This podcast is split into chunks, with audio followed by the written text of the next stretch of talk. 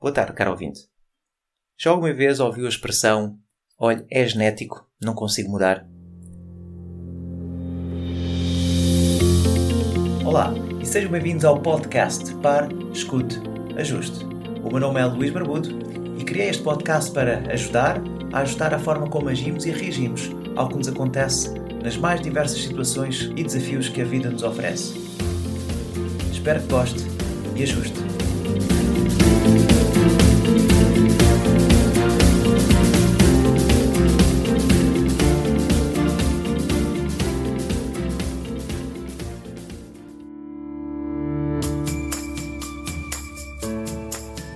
Enquanto profissional de exercício físico e de atividade física para a saúde e bem-estar, ainda hoje me deparo com este tipo de comentários. E isto acontece sempre na tentativa de desculpar a incapacidade de se atingir um objetivo. Por vezes as pessoas não conseguem emagrecer e dizem que é genético. Olha, já os meus avós eram gordinhos, então deve ser de família. É dos genes, está a perceber, Luís?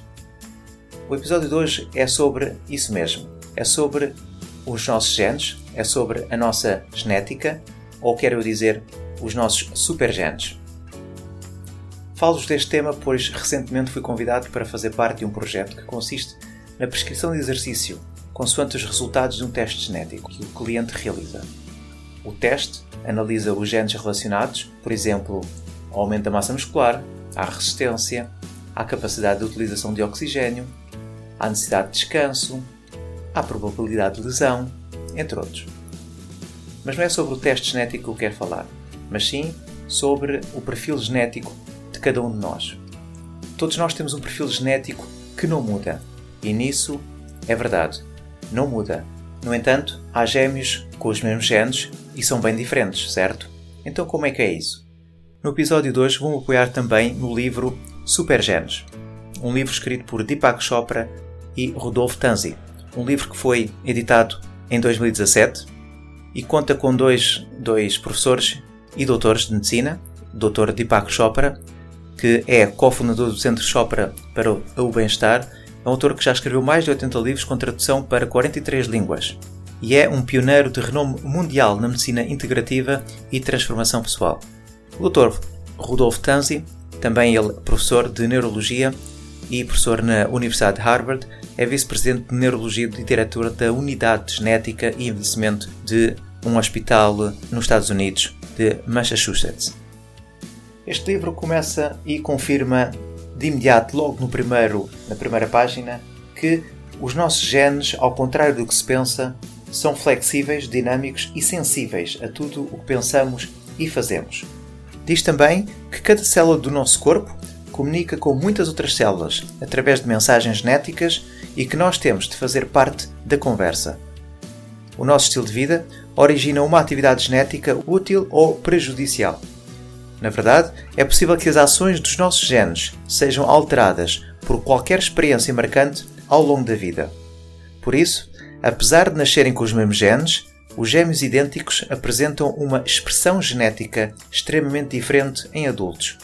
Um gêmeo pode ser obeso e o outro pode ser magro. Um pode ser esquizofrénico e o outro não. Um pode morrer muito antes do outro. Todas estas diferenças são reguladas pela atividade ou pelas atividades dos genes. Cada célula está à escuta de tudo o que você pensa, diz e faz. Portanto, como vê, os genes não são algo fixo, é algo com que nós nascemos, é algo que é possível mudar ao longo da nossa vida porque se nós tivéssemos sempre os mesmos genes, nunca poderíamos evoluir de há milhões de anos para cá. Naturalmente que esta evolução não se faz numa geração ou duas ou três, é preciso muitos anos para haver uma alteração genética, mas o facto de nascermos com os mesmos genes, ao contrário do que muitas pessoas pensam, é possível fazer uma mudança na expressão genética, na forma como eles se expressam. Um dos capítulos do livro fala também de como mudar o seu futuro e a chegada da epigenética. Epigenética é uma palavra grega, epi significa acima de. Por isso, a epigenética é o estudo do que está para além da genética. E como já referi, o exemplo clássico são os gêmeos idênticos, porque nascem com genes idênticos. se o DNA que os une, os gêmeos idênticos, deviam estar biologicamente destinados a ser exatamente iguais durante todas as suas vidas. E não é isso que nós vemos acontecer. Vemos que os gêmeos idênticos, praticamente com o mesmo DNA ou ADN, podem ser muito diferentes com base no modo como veem o mundo e como isso se traduz em atividade genética. Também neste livro temos aqui uma história uh, muito engraçada e que eu vou fazer referência porque ajuda a entendermos um pouco melhor a genética. E chama-se A Cabra que Teria Sido Humana. Em 1942, um veterinário e anatomista neerlandês chamado Sleeper, penso que é assim que se diz, apresentou um relatório sobre uma cabra nascida nos anos 20, sem pernas dianteiras funcionais. A cabra adaptou-se à sua condição desafortunada, aprendendo a saltar como um canguru, com as patas de trás. A cabra sobreviveu durante um ano, até morrer acidentalmente. Quando Sleeper fez a sua autópsia, descobriu várias surpresas. Os ossos das pernas traseiras da cabra tinham-se alongado. A coluna vertebral tinha a forma de um S, como a de um ser humano, e os ossos estavam ligados aos músculos de uma maneira que mais parecia a de um humano do que o de uma cabra. Tinham começado a formar-se outras duas características humanas: uma placa mais larga e mais espessa de osso a proteger o joelho e uma cavidade interior arredondada no abdômen. É assustador pensar que, num ano, um novo comportamento, caminhar na vertical, poderia fazer com que parecesse que a cabra estava a tornar-se humana, ou pelo menos como um animal que caminha sobre duas pernas, porque todas essas alterações estão associadas à evolução do bipedismo. As atividades dos genes tinham-se alterado para remodelar a anatomia da cabra. Durante muito tempo, a cabra de Sleeper não atraiu grandes atenções. Do ponto de vista comum de Darwin, o modo como os humanos aprenderam a andar sobre duas pernas deveu-se a mutações aleatórias que alteraram o nosso porte, deixando de ter a postura curvada para a frente de outros primatas, tais mutações acontecem quase sempre uma de cada vez.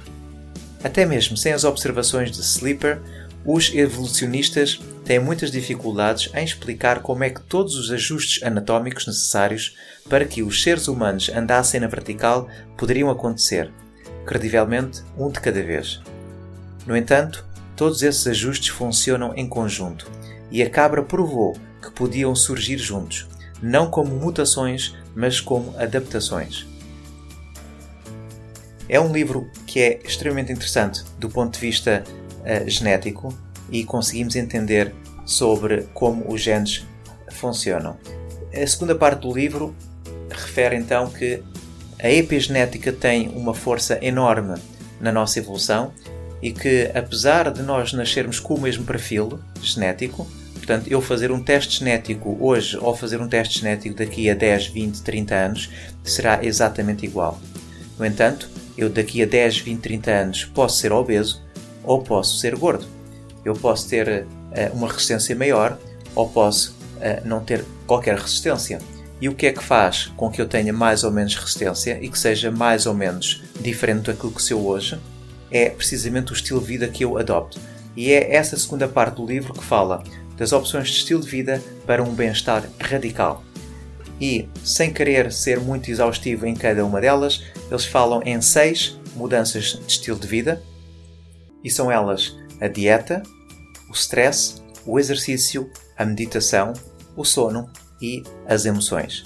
E quando nós trabalhamos estas seis áreas para mudarmos o nosso estilo de vida, para mudarmos o nosso bem-estar e conscientemente fazemos estas alterações, não vamos alterar o nosso perfil genético, mas conseguimos alterar a nossa expressão genética.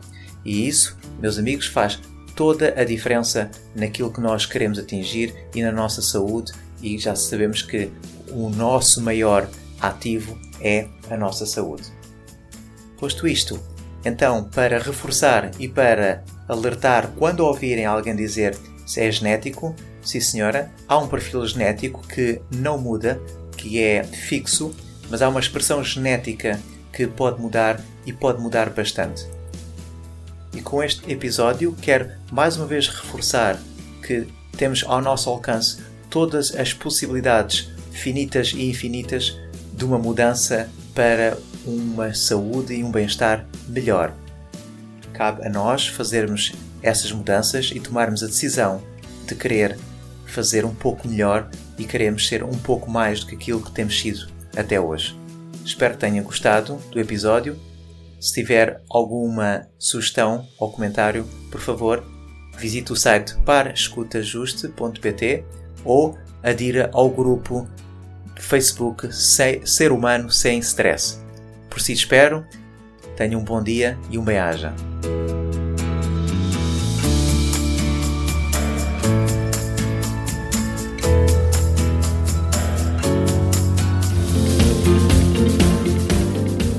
Foi mais um episódio do podcast Pare, Escute, Ajuste. Espero que este conteúdo seja útil e uma mais-valia para o seu dia a dia, porque se vive melhor quando está bem. Então pare para sentir, escute o seu coração e ajuste a forma como reage ao que lhe acontece. O meu nome é Luís Barbudo e poderá encontrar mais ajustes em www.parescuteajuste.pt. Um bem-aja para si.